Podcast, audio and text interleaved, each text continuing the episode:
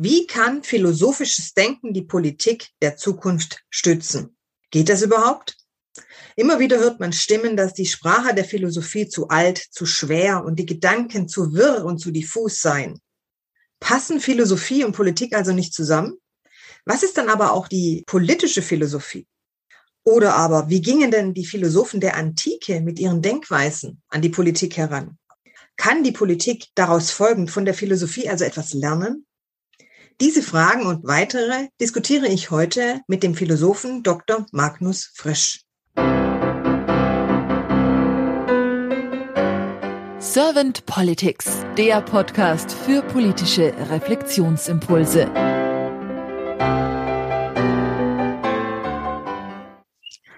Magnus, wir hatten ja schon mal einen kurzen Podcast geführt, einen Impuls-Podcast, und daraus entstand die Idee, dieses Special heute zu machen. Du bist Lehrer für Philosophie, Geschichte, alte Sprachen und hast einen philosophischen Blog und einen philosophischen Podcast. Und jetzt bin ich ganz gespannt auf deine Gedanken zum Thema Politik und Philosophie. Denn man hört ja immer wieder diese Stimmen, die sagen, Philosophie ist doch boah, ziemlich schwer, unverständlich und fast schon ein bisschen spooky. Man kann schlecht mitreden, weil es einfach ein Thema ist, das sehr, sehr komplex ist. Und mitzukommen ist ja manchmal etwas schwer, könnte man meinen. Jetzt an dich die Frage, wie siehst du das? Kann jeder Philosophie? Also erstmal vorweg meine ganz persönliche Antwort. Ja, grundsätzlich kann jeder Philosophie. Ich höre jetzt allerdings schon Universitätsphilosophen und äh, Bildungsbürger aufschreien und deshalb muss ich doch ganz kurz mal drauf eingehen, was Philosophie eigentlich bedeutet. Ähm, ich habe für eine Folge meines Podcasts Frisch philosophiert schon mal ausführlich mich mit dieser Frage auseinandergesetzt. Darum fasse ich das mal hier ein bisschen kürzer zusammen als äh, die europäische Philosophie im sechsten Jahrhundert vor Christus, also vor um und bei zweieinhalbtausend Jahren im griechischen Kulturraum rund um das Mittelmeer entstanden ist, ähm, gab es natürlich auch noch gar keine Begriffe dafür, sondern die mussten jetzt mal gefunden werden. Begriffe, die das ausdrücken, was diese ersten Philosophen taten und was die für Leute waren. Man hat also für dieses neue Phänomen Begriffe durch Zusammensetzung bereits existierender Wörter gebildet, um eben das so gut wie möglich zu beschreiben, was gemeint ist. Und dieses Wort Philosophia, Philosophie bezeichnet etymologisch betrachtet erstmal die Liebe zu einer Kunst, zu einer Fertigkeit oder zu einem bestimmten Themengebiet, ebenso wie das Streben nach dem Erlangen dieser, dieser Weisheit, dieser Fähigkeit oder auch die Übung darin. Und äh, wir haben also, auch wenn wir Philosophie gerne als die Liebe oder das Streben nach Weisheit übersetzen, eben auch die Bedeutung, ja, Liebe zur Bildung und zu den Wissenschaften, wenn man so will. Denn nach dem Verständnis der alten Griechen äh, ist Philosophie eben auch erstmal gleichbedeutend mit Wissenschaft gewesen. Allein schon, weil natürlich diese Wissenschaften, wie wir sie heute ausdifferenziert haben, sich ja alle erst im Laufe der Jahrtausende aus der Philosophie entwickelt haben. Das Verb Philosophein, also philosophieren, bedeutet für die Griechen erstmal so viel wie gerne weise werden wollen. Das wird dann häufig bei den griechischen Philosophen auch im Sinne von Lernen gebraucht oder für Beschäftigung mit Wissenschaften, mit äh, wissenschaftlichen Untersuchungen, äh, das Streben nach Bildung, gründliches ähm, Nachdenken und die Dinge in diese Richtung. Und hat dann natürlich auch die Bedeutung ganz konkret Philosophie betreiben. Und ein Philosophos, ein Philosoph ist jemand, der also nach Weisheit strebt, der über Sachen nachdenkt und äh, geistige Beschäftigungen betreibt. Das ist also die ursprüngliche Bedeutung der Begriffe Philosophie, Philosophieren und Philosoph. Und bei den alten Römern, die ähm, wie so vieles andere auch, auch die Philosophie von den Griechen übernommen haben, konnte Philosophia dann schon sowohl die Philosophie als Fach, so wie wir das heute auch verstehen, ähm, als auch ganz konkrete äh, Philosophenschulen oder Denksysteme bezeichnen, so wie zum Beispiel die stoische Philosophie, die äh, epikureische Philosophie, die äh, peripathetische Philosophie und andere mehr. Und ein Philosoph, ein Philosophus war dann für sie jemand, der philosophiert, also sich mit Philosophie beschäftigt, oder aber, das konnte das Verb philosophari auch bedeuten, sich gründlich mit etwas beschäftigt, um es zu verstehen. Und dieses Spannungsfeld zwischen konkreten, speziellen philosophischen Bedeutungen und einem weiteren Verständnis von sich gründlich mit Dingen auseinandersetzen, Dinge voll und ganz verstehen wollen, ist also schon in den Anfängen der Philosophie angelegt und zieht sich bis heute durch. Wenn wir heute von Philosophie sprechen, dann meinen wir ja nicht nur die institutionelle akademische Philosophie, beispielsweise Professoren und wissenschaftliche Mitarbeiter, ähm, sondern auch ganz allgemein eben ein Streben nach Erkenntnis über den Sinn des Lebens, Streben nach dem Verständnis für das Wesen der Welt, für die Rolle des Menschen in der Welt. Und wir meinen mit Philosophie eben auch häufig die persönliche Art und Weise, wie jemand das Leben und die Dinge betrachtet. Also das ist meine Philosophie, ähm, sagt man ja manchmal, oder ähm, das ist die Philosophie einer, äh, eines bestimmten Unternehmens ähm, und andere Dinge mehr. Und genauso kommt, dass wir unter Philosophieren zum einen verstehen, sich mit konkreten philosophischen, typisch philosophischen Problemen beschäftigen, aber eben auch einfach über ein Problem gründlich nachdenken und äh, darüber sprechen und seine Meinungen austauschen. Also ist Philosophieren erstmal grundsätzlich jede Beschäftigung mit einem philosophischen Problem oder einer philosophischen Fragestellung. Und jetzt komme ich zurück zu deiner Ausgangsfrage.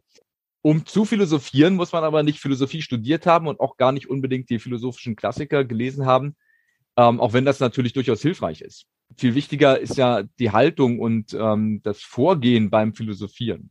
Typisch fürs Philosophieren ist äh, vor allem dieses radikale Hinterfragen und Infragestellen von scheinbaren Gewissheiten oder Selbstverständlichkeiten. Also diese Grundhaltung, den Dingen auf den Grund zu gehen, nachzufragen, nachzuforschen, zu zweifeln, eigene Vermutungen anzustellen und die dann auf ihre Richtigkeit zu überprüfen. Und zur Philosophie und zum Philosophieren gehört auch ganz zentral, Fragestellungen aus ganz unterschiedlichen Blickwinkeln zu betrachten und die Perspektive wechseln zu können und eben nicht auf dem eigenen Standpunkt zu beharren. Dann verstehe ich es so, dass es tatsächlich jeder lernen kann. Genau, mhm. Voraussetzung, um Philosophie zu verstehen, ist erstmal eine, eine offene, kritische und multiperspektivische Einstellung. Mhm. Dann kann man sich natürlich streiten, welche Rolle ähm, spielt jetzt das Studium der Philosophiegeschichte oder der philosophischen Klassiker dabei, wenn man Philosophie betreibt. Ich nehme da mal zwei Beispiele aus der Philosophiegeschichte. Der Philosoph äh, Georg Wilhelm Friedrich Hegel, der war fest davon überzeugt, dass man die Philosophie sozusagen als Wissensgebäude ähm, erstmal kennenlernen müsse, also so Themen, Positionen, Denkweisen der Philosophiegeschichte, um überhaupt selber philosophieren zu lernen. Also nur wenn ich mich mit Positionen der Philosophiegeschichte auseinandersetze und die kenne und darauf Bezug nehmen kann, dann kann ich anhand dieser Positionen lernen zu philosophieren. Immanuel Kant dagegen hielt es für völlig unmöglich, die Philosophie zu lernen, weil es die Philosophie als fertiges, vollständiges, nicht hinterfragbares, abgeschlossenes System äh, der Weisheit ja ohnehin nicht geben kann. Und deshalb fordert Kant, man solle vielmehr die Verstandesfähigkeit der Jugend erweitern und ausbilden, also philosophieren als Haltung und Tätigkeit lehren und fördern. Und ich sehe mich da mehr bei Kant, halte es aber für sehr sinnvoll, wenn man als Mensch an Philosophie interessiert ist, sich eben auch mit diesen Positionen Argumenten, Diskussionen auseinanderzusetzen, die ähm, im Laufe der Philosophiegeschichte vorgebracht wurden oder geführt worden sind.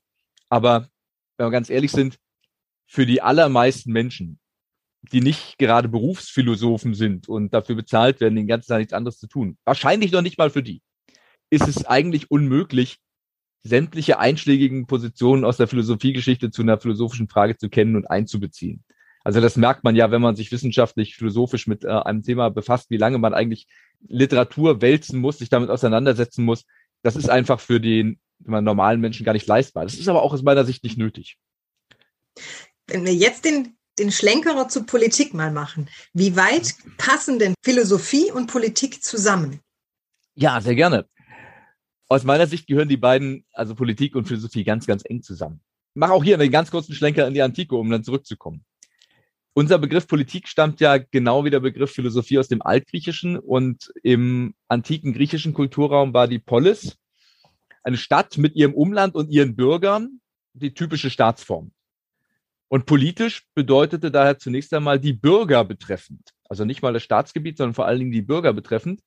Einerseits ähm, das Zusammenleben der Bürger innerhalb einer Polis untereinander, als auch die Beziehung der Polis zu anderen Polis, es ist ganz bezeichnend, dass der Begriff Politikos, also politisch äh, im Griechischen, erst im fünften Jahrhundert vor Christus sich so richtig durchgesetzt hat, zu der Zeit, als in Athen die Demokratie dann ihre volle Blüte entfaltet hat.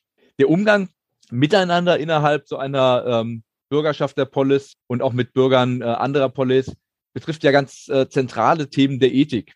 Ethik war ja eines der drei Hauptbereiche der antiken Philosophie, neben ähm, Logik beziehungsweise Dialektik und Naturphilosophie. Und eine ganz zentrale Fragestellung der Ethik ist ja, wie können wir richtig, wie können wir glücklich leben für die antike Philosophie? Und ganz klar betrifft das natürlich ähm, sofort nicht nur das Miteinander zwischen zwei einzelnen Privatpersonen, sondern vor allen Dingen auch das Zusammenleben in der Gemeinschaft. Und dann sind wir eben im politischen Bereich.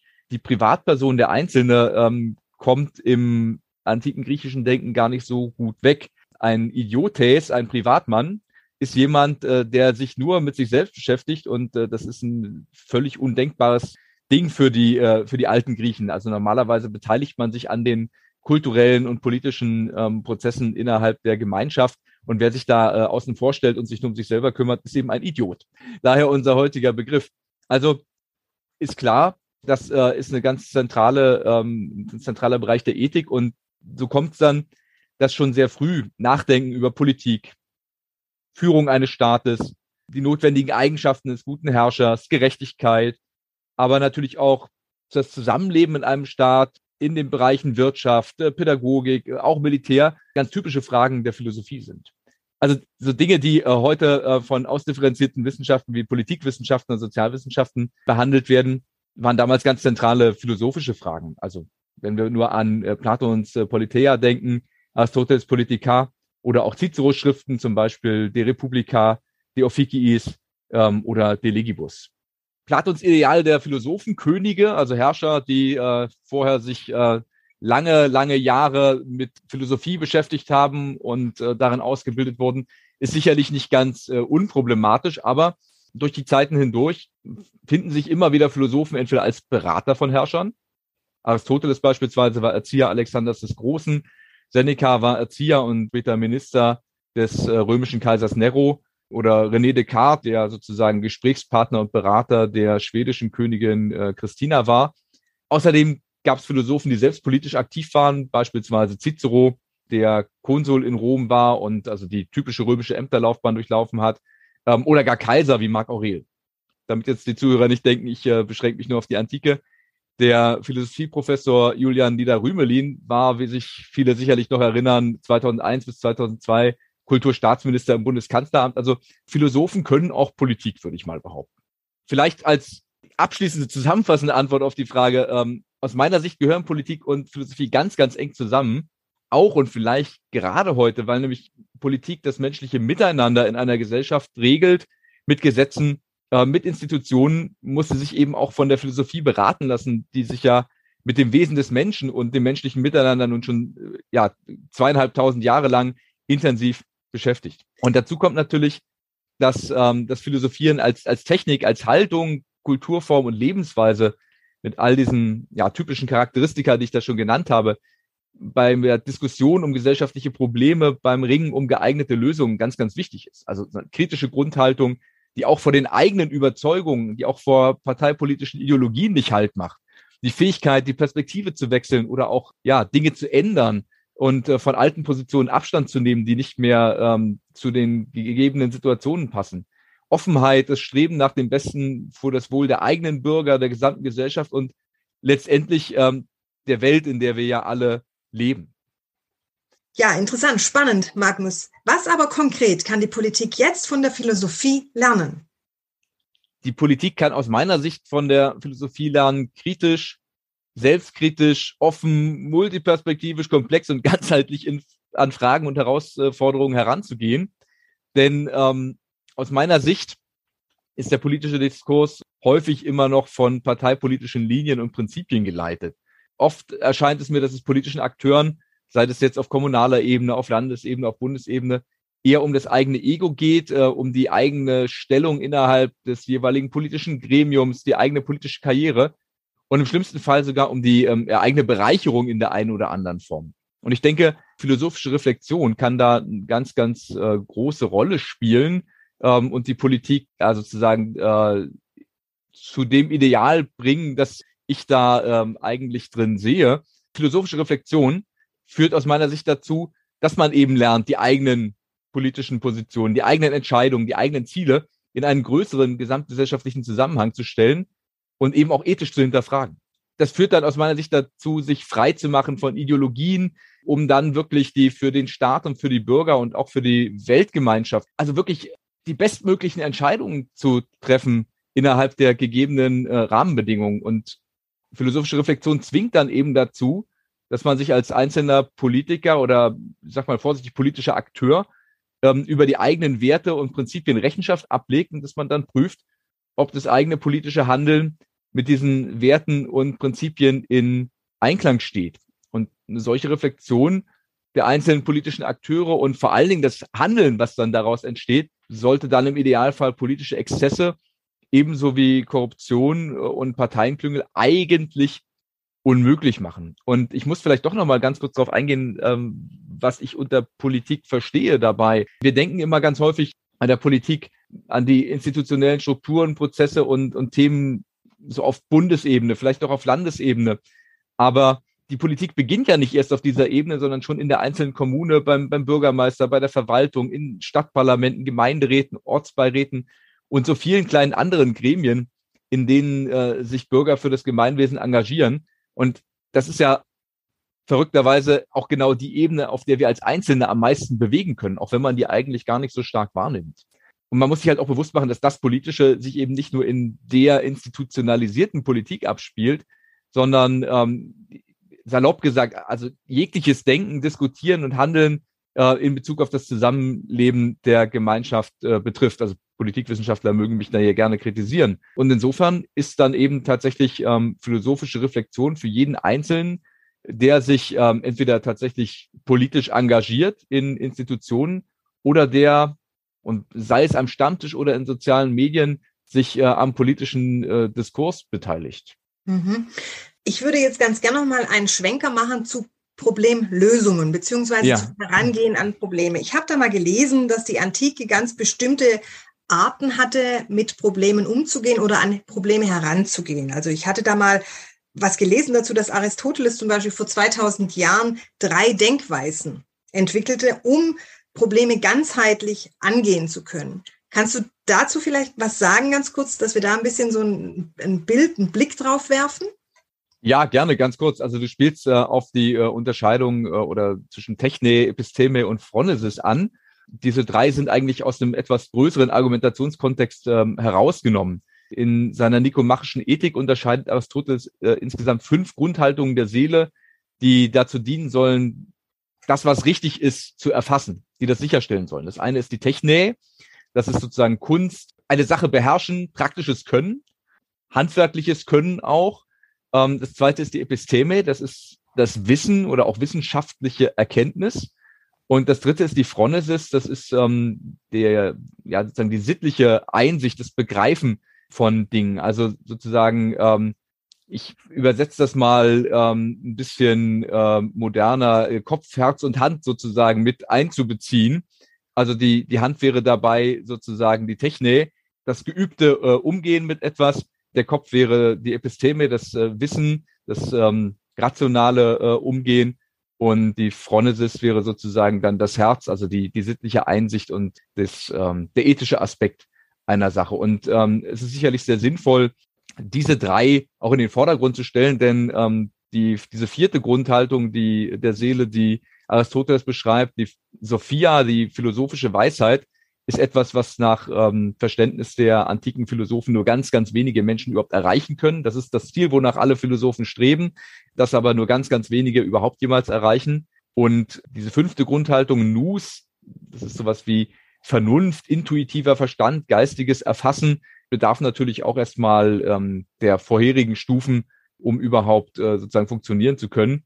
Das Ganze grenzt dann noch ab von einer sechsten Grundhaltung, die, die er für sehr problematisch hält, nämlich der Doxa, der Meinung, der bloßen Vermutung. Die hilft uns natürlich nicht weiter in solchen Prozessen. Also wenn wir sowohl unser, unsere praktischen Fähigkeiten als auch unser, unser Wissen, unsere, unsere Kenntnisse und äh, unseren, ähm, ja, unser sittliches ähm, Verständnis, unsere Werte mit einbringen, haben wir sozusagen ähm, drei Aspekte, mit denen man ein Problem ganzheitlich angehen kann. Das ist vielleicht eine ganz gute Faustformel, mit der man operieren kann, inwieweit diese drei äh, Bereiche sich anwenden lassen oder betroffen sind.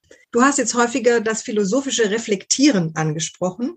Und wenn man das jetzt mal auf die heutige Zeit bezieht, auf die heutige Situation in unserem gesellschaftlichen Miteinander, sind die Situationen schon sehr, sehr komplex geworden. Das heißt, durch reines Reflektieren weiß ich nicht, ob man da immer so eine, eine Lösung findet. Wie könnte denn über das Reflektieren hinaus, dieses philosophische Denken oder die philosophische Art des Denkens, die politische Herangehensweise oder die Meinung, die politische oder das politische Agieren noch weiter unterstützen und auch fördern. Hast du da Ideen dazu? Ja, du hast zwei ganz, ganz wichtige Punkte ja eben schon genannt. Das eine ist die Reflexion, also das, äh, ich sag mal, die Analyse könnte man sagen. Aber das andere ist natürlich, ähm, dass man Entscheidungen trifft, die ähm, auf diesen, ähm, auf dieser Reflexion basieren. Das ist die eine richtige, perfekte Entscheidung in der Regel nicht gibt. Das wissen wir alle, nicht nur aus dem Alltag, sondern auch aus der Geschichte. Aber ähm, philosophische Reflexion kann dazu beitragen, also die wir, bestmöglichste, vertretbarste Entscheidung zu treffen das ist natürlich schon mal ein ganz, ganz wichtiger Schritt. Also, dass Politik tatsächlich nicht eben nur über Monate und Jahre hinweg über ein Problem diskutiert, äh, Debatten führt, ähm, sondern irgendwann tatsächlich zu einer Entscheidung kommt. Und sei es durch bloße Abstimmung, machen wir das jetzt so oder nicht. Aber der ganz, ganz wichtige nächste Schritt ist eben das Agieren, also das wirklich ähm, Handeln, Umsetzen solcher Entscheidungen. Ansonsten ist natürlich äh, ein Philosophieren, das sich auf das Reflektieren und auf das Mahnen und Warnen beschränkt, ähm, nicht unbedingt hilfreich für die Politik. Also tatsächlich nützt ein, ein Philosoph, der äh, tatsächlich nur immer wieder neue Möglichkeiten durchdenken will, immer neue Schwierigkeiten anbringt, nur begrenzt, wenn man nicht trotzdem irgendwann überlegt, okay, was kann man jetzt tatsächlich umsetzen zum Wohle äh, unserer Gesellschaft und ähm, wie sieht jetzt die vertretbare Lösung eigentlich aus? Gut, Magnus, wo kann denn die Philosophie Menschen, die politisch tätig sind und Politik betreiben, wo kann sie ihnen helfen und vielleicht auch wie? Ähm, ich würde ganz kurz ausholen zu dem Punkt, wie kann Philosophie überhaupt den Menschen helfen und von da aus einen Schritt weitergehen, inwiefern äh, kann die Politik also hilfreich sein für Menschen, die Politik betreiben. Ich habe mich auf meinem Blog Ars Philosophandi äh, intensiv mit der Frage auseinandergesetzt, warum Menschen überhaupt philosophieren und welchen Nutzen in Anführungszeichen Philosophie ihnen bringen kann. Und letztendlich geht die Philosophie auf den Versuch zurück, die Welt um uns herum zu verstehen und das menschliche Zusammenleben irgendwie verstehen zu können. Das führt natürlich dazu, wenn wir so offen an die Welt herangehen, staunen, neugierig sind, äh, hinterfragen, dass wir eben nicht einfach mehr das hinnehmen, was da ist und stattdessen grundlegende Fragen stellen ja, über die Welt, den, den Menschen, Sinn des Lebens, äh, das Miteinander, ähm, aber auch ähm, ja Fragen der Ästhetik, wie was was ist eigentlich das Schöne, was ist die Kunst und und ganz viele andere Fragen mehr. Auf der anderen Seite hilft dieses kritische Hinterfragen eben falsche Überzeugungen und Missverständnisse aufzudecken und ähm, trägt da zu einer Entwicklung in Gesellschaft, Kultur und Wissenschaft bei. Wenn wir selber als Einzelne, und äh, das ist ähm, was, womit ich als philosophischer Berater auch zu tun habe, mit Problemen konfrontiert sind, hilft das Philosophieren beispielsweise ähm, in den unterschiedlichen Lebenssituationen solche Probleme oder Herausforderungen zu bewältigen. Ähm, wenn wir uns einfach mal bewusst fragen, bewusst reflektieren, ja, wie handeln wir denn eigentlich richtig in einer bestimmten Situation? wie führen wir denn eigentlich ein gutes, erfülltes, glückliches Leben? Was ist denn der Sinn des Lebens für uns selbst oder aus unserer Sicht überhaupt für die Menschen? Und was, was kommt eigentlich ähm, nach dem Tod oder was ist, wenn ich mal nicht bin? Was, was will ich eigentlich, dass von mir bleibt? Wie kommen wir überhaupt selber zu Erkenntnis, zu sicherem Wissen über uns selber und über die Welt? Und was macht eigentlich Menschen aus? Philosophieren heißt ja auch nicht nur alleine für sich zu reflektieren, sondern mit anderen ins Gespräch zu kommen, Meinungen auszutauschen, davon lebt Philosophie ja ganz wesentlich, dann wird es uns eben möglich, individuelle Krisen genauso wie gesellschaftliche Herausforderungen zu bewältigen oder wenigstens einen Schritt voranzukommen bei deren Bewältigung. Die Auseinandersetzung beispielsweise auch mit äh, Positionen, Argumenten, Diskussionen, die andere Philosophen im Laufe der Philosophiegeschichte gemacht haben, hilft uns auf der anderen Seite, uns zu orientieren in philosophischen Fragen. Also ich bin nicht der Erste, der diese Frage stellt, sondern es haben schon andere gemacht und die sind zu folgenden Überlegungen gekommen. Auch die nehme ich natürlich nicht einfach so hin, sondern ich setze mich mit denen auseinander, hinterfrage die auch kritisch. Ich kann auf der anderen Seite auch ein bisschen Abstand gewinnen, Distanz gewinnen, indem ich feststelle, viele Fragen und Probleme, die für mich jetzt ganz drängend und, und kritisch sind, sind eigentlich zeitlos und äh, die betreffen Menschen aller Zeiten und aller Kulturen das verschafft auch eine gewisse Ruhe und Distanz, die man dann braucht, um sachliche und vernünftige Entscheidungen treffen zu können. Und ganz unabhängig davon, ob ich mich jetzt mit einer ähm, ganz konkreten philosophischen Frage beschäftige, kann eben die Auseinandersetzung mit Philosophie und das Einüben des Philosophierens als Kulturtechnik auch dazu beitragen, dass wir unsere Kritikfähigkeit entwickeln, äh, unsere Persönlichkeit weiterentwickeln und wie das der Philosophiedidaktiker Eckhard Martens äh, mal so schön dargelegt hat, äh, eben auch einen Beitrag zur demokratischen Erziehung leisten. Da sind wir wieder bei der Politik. Einfach ein Element einer sinnvollen Lebensweise des selbstbestimmten Lebens sein. Das heißt, Philosophieren ist für jeden Einzelnen und für die Gesellschaft enorm wichtig. Und wenn wir philosophieren, verschaffen wir uns immer größere Klarheit über die Welt, die uns umgibt und darüber, was uns persönlich wichtig ist. Und da ähm, wird es, glaube ich, auch für die Politik wieder relevant. Wenn wir uns auseinandersetzen mit dem, welchen Sinn wir eigentlich sehen oder suchen, welche Werte wir vertreten, welche Prinzipien für uns wichtig sind, wovon wir überzeugt sind und welche Ziele wir eigentlich vertreten. Weil wenn wir mal ganz ehrlich sind, dann läuft das bei den allermeisten Menschen, egal ob die ähm, Berufsphilosophen sind, Politiker, Manager, ähm, was auch immer, ja alles ganz unbewusst ab. Philosophieren kann da eben einen ganz wichtigen Beitrag leisten, diese Fragen sich bewusst zu machen. Und äh, wenn ich weiß, welchen Sinn ich im Leben sehe, welche Werte ich vertrete, welche Prinzipien mir wichtig sind und welche Überzeugungen ich habe und was ich eigentlich erreichen will, dann kann ich mein Handeln danach auch ausrichten. Ansonsten ich nehme mal ganz gerne das, äh, das Bild des Kompass, wenn ich äh, kein klares Ziel habe, keinen Kompass habe, ähm, keine Karte habe, dann ähm, irre ich ja letztendlich nur umher.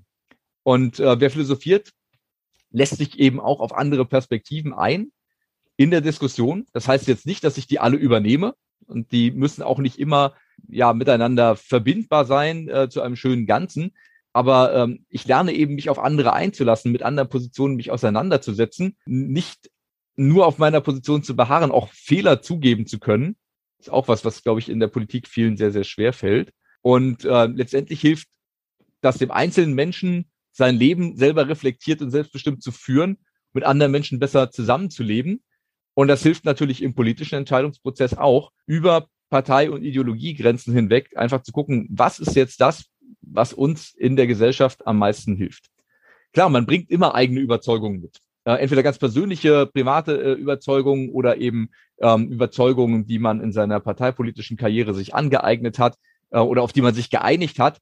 Aber äh, letztendlich hilft es im politischen Entscheidungsprozess nicht, darauf zu beharren. Im schlimmsten Fall kommt man so zu keinem Ergebnis äh, oder zu schlechten Kompromissen, sondern tatsächlich ehrlich zu sagen, das ist für mich eine Berufung, Politik zu betreiben und nicht einfach eine Möglichkeit, sozusagen auf der Karriereleiter voranzuschreiten, ähm, irgendwie Eingang in die Geschichtsbücher zu finden oder so, sondern tatsächlich das als Berufung zu sehen, als Verantwortung, die man für die Gesellschaft trägt. Das ist, glaube ich, ein ganz, ganz wichtiger Beitrag, den eine echte, ernsthafte Auseinandersetzung mit Philosophie und eine philosophische Grundhaltung bei Politikern erzeugen kann. Darüber hinaus ist es natürlich sinnvoll, philosophische Experten beispielsweise in Ethikkommissionen zu haben oder wenn es um Kultur geht, vielleicht auch äh, Philosophen, die sich mit äh, Ästhetik beschäftigen, äh, mit Kultur zu haben als Experten, aber viel, viel wichtiger finde ich tatsächlich eben die äh, Beschäftigung mit Philosophie und das Philosophieren als eine ganz zentrale Kulturtechnik, die jemand sich aneignen sollte, der ähm, Spielraum hat, der, der Entscheidungen treffen äh, soll für eine große Gruppe anderer Menschen. D'accord. Also mich hast du absolut gewonnen mit dein, für deine Idee und auch für deine Gedanken.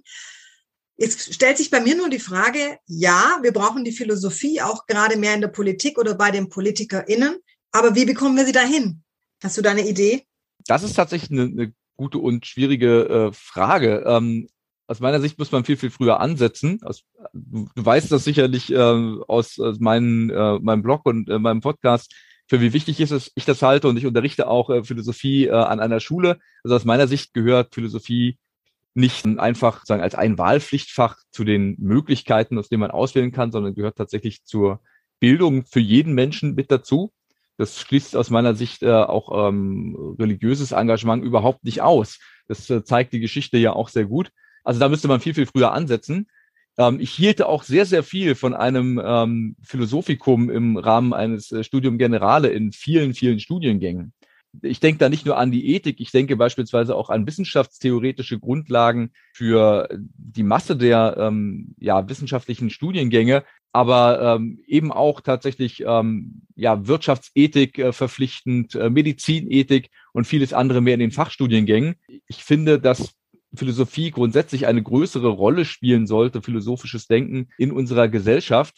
Auf diese Weise wären dann nach meinem Verständnis automatisch natürlich auch ähm, die Menschen, die gewählt werden in politische Gremien, politisch vorgebildet. Ich will nicht so weit gehen äh, wie Platon, der eben äh, verlangt, dass äh, sozusagen die Leute, die die herrschende Klasse bilden, die die politischen Entscheidungen treffen, tatsächlich alle Philosophie studiert haben müssen. Das ist, glaube ich, gar nicht notwendig, aber eine Auseinandersetzung mit philosophischen Fragen eben für Menschen, die ähm, Politik betreiben wollen, halte ich aus deren eigenem Interesse für ganz, ganz wichtig. Und ich glaube, wir müssen eher ein Bewusstsein für die Relevanz von äh, Philosophie und Philosophieren in der Gesellschaft erzeugen und äh, bei den Menschen, die sich politisch engagieren wollen. Ich glaube, ein, ein Zwang äh, lässt sich da nicht erreichen. Auf der anderen Seite zusätzlich ähm, Beratergremien oder philosophische Berater beispielsweise für, für Bundestagsfraktionen oder für einzelne Abgeordnete ähm, sind mit Sicherheit auch ein Ansatz, wobei man, ähm, ich sage das jetzt als äh, philosophischer Berater ganz offen, äh, natürlich da auch ein bisschen aufpassen muss, dass da kein Schindluder mitgetrieben wird, wie mit anderen Beraterverträgen in der Politik ansonsten auch. Aber wenn wir jetzt mal so ein bisschen beside dieser Beraterliga äh, Liga mal hm. schauen, was für Chancen siehst du oder was für Möglichkeiten siehst du, dass jetzt, jetzt sind die PolitikerInnen fertig ausgebildet, sie sind alle schon in einem gewissen Alter. Was für Chancen oder Möglichkeiten siehst du, dass wir jetzt vielleicht momentan ihnen die Philosophie anreichen, anbieten können, ohne dass wir sagen, wir bringen jetzt vielleicht einen Berater oder eine Beraterin mit rein, sondern hast du da irgendeine Idee, wie man vielleicht die Philosophie eher jetzt noch so mit reinbringen könnte in das tägliche Miteinander? einer der gangbarsten Wege ist es, dass Menschen, die äh, ohnehin philosophisch reflektieren und philosophische Haltung sozusagen in ihrem Leben äh, verankert und verinnerlicht haben, rauskommen aus dieser Haltung des Privatmenschen und sich auch entsprechend politisch engagieren in Vereinen, in Gremien und sei das auf kommunaler Ebene und äh, ihre ja, Positionen, die sie philosophisch durchdacht haben, auch entsprechend kundtun. Wir haben heute die besten Möglichkeiten, die man nur haben kann, mit sozialen Medien beispielsweise ähm, oder auch mit Podcasts, so wie wir das hier machen oder ihr mit, ähm, mit Servant äh, Politics. Also ein Publikum zu erreichen, ja, was früher äh, im Prinzip nur wenigen Leuten möglich war, beispielsweise auch YouTube-Kanäle zu benutzen oder eben auch tatsächlich konkret auf Abgeordnete zuzugehen ähm, im eigenen Umfeld, zu denen man äh, Bezug hat. Denn die Möglichkeit, sozusagen jetzt institutionell Philosophen fest zu verankern, sehe ich so schnell nicht. Also der Weg müsste aus meiner Sicht sozusagen aus der Bevölkerung kommen, von den Leuten, die ähm, ja tatsächlich reflektieren, die philosophieren, die äh, eine Verantwortung für die Entwicklung in der Gesellschaft sehen, zu sagen, ja, ich opfere meine Zeit, ähm, ich opfere mein Privatleben, ich opfere meine Bequemlichkeit dieser Verantwortung auf, bringe mich ein und ich weiß das selber. Ich habe lange Zeit äh, Kommunalpolitik äh, betrieben während meines Studiums, wie schwer das ist, wie viel Zeit dafür draufgeht und ähm, dass das mit Familie beispielsweise und kleinen Kindern überhaupt nicht ähm, realisierbar war. Aber ich glaube, das ist der Weg, also sich selber einzubringen und seine eigenen ähm, Reflexionen einfach einem, einem weiteren Publikum zu öffnen und vor allen Dingen an die Entscheidungsträger ranzukommen auf diese Weise. Und dann sind wir wieder bei der Kollaboration. Genau. Nicht, ne? Das ist dann ja. so dieses, dieses Miteinander, füreinander, voneinander auch lernen und äh, ja, damit natürlich sich auch dann gegenseitig zu stärken. Ganz genau. Magnus, ich danke dir von Herzen für deine Gedanken und für deine Impulse, die du jetzt gegeben hast. Und ich bin persönlich davon wirklich überzeugt, dass du vieles Schönes, Wichtiges jetzt hier mitgeteilt hast, wo die Zuhörer auch von lernen können, sich weiter informieren können und wo wir alle, so wie würde es Professor Arnold sagen, uns überwachsen können. Das ist ein äh, sehr schöner Ausdruck, also quasi über uns selbst hinauswachsen in einem Wort. Vielen Dank für deine Einladung, ähm, Claudia, dass wir auch äh, unser letztes Gespräch bei Servant Politics hier nochmal ein bisschen vertiefen konnten. Und ja, ich hoffe, dass möglichst viele Menschen deinen Podcast hören und natürlich auch diese Folge hören und sich angesprochen fühlen, sich äh, nach ihren Möglichkeiten einzubringen in die Politik, damit sich was tut, damit die politischen Verhältnisse sich zum Wohle der Bevölkerung verbessern und das nicht im Sinne einer bestimmten Parteipolitik, sondern tatsächlich orientiert am bestmöglichen Wohl der Gesellschaft.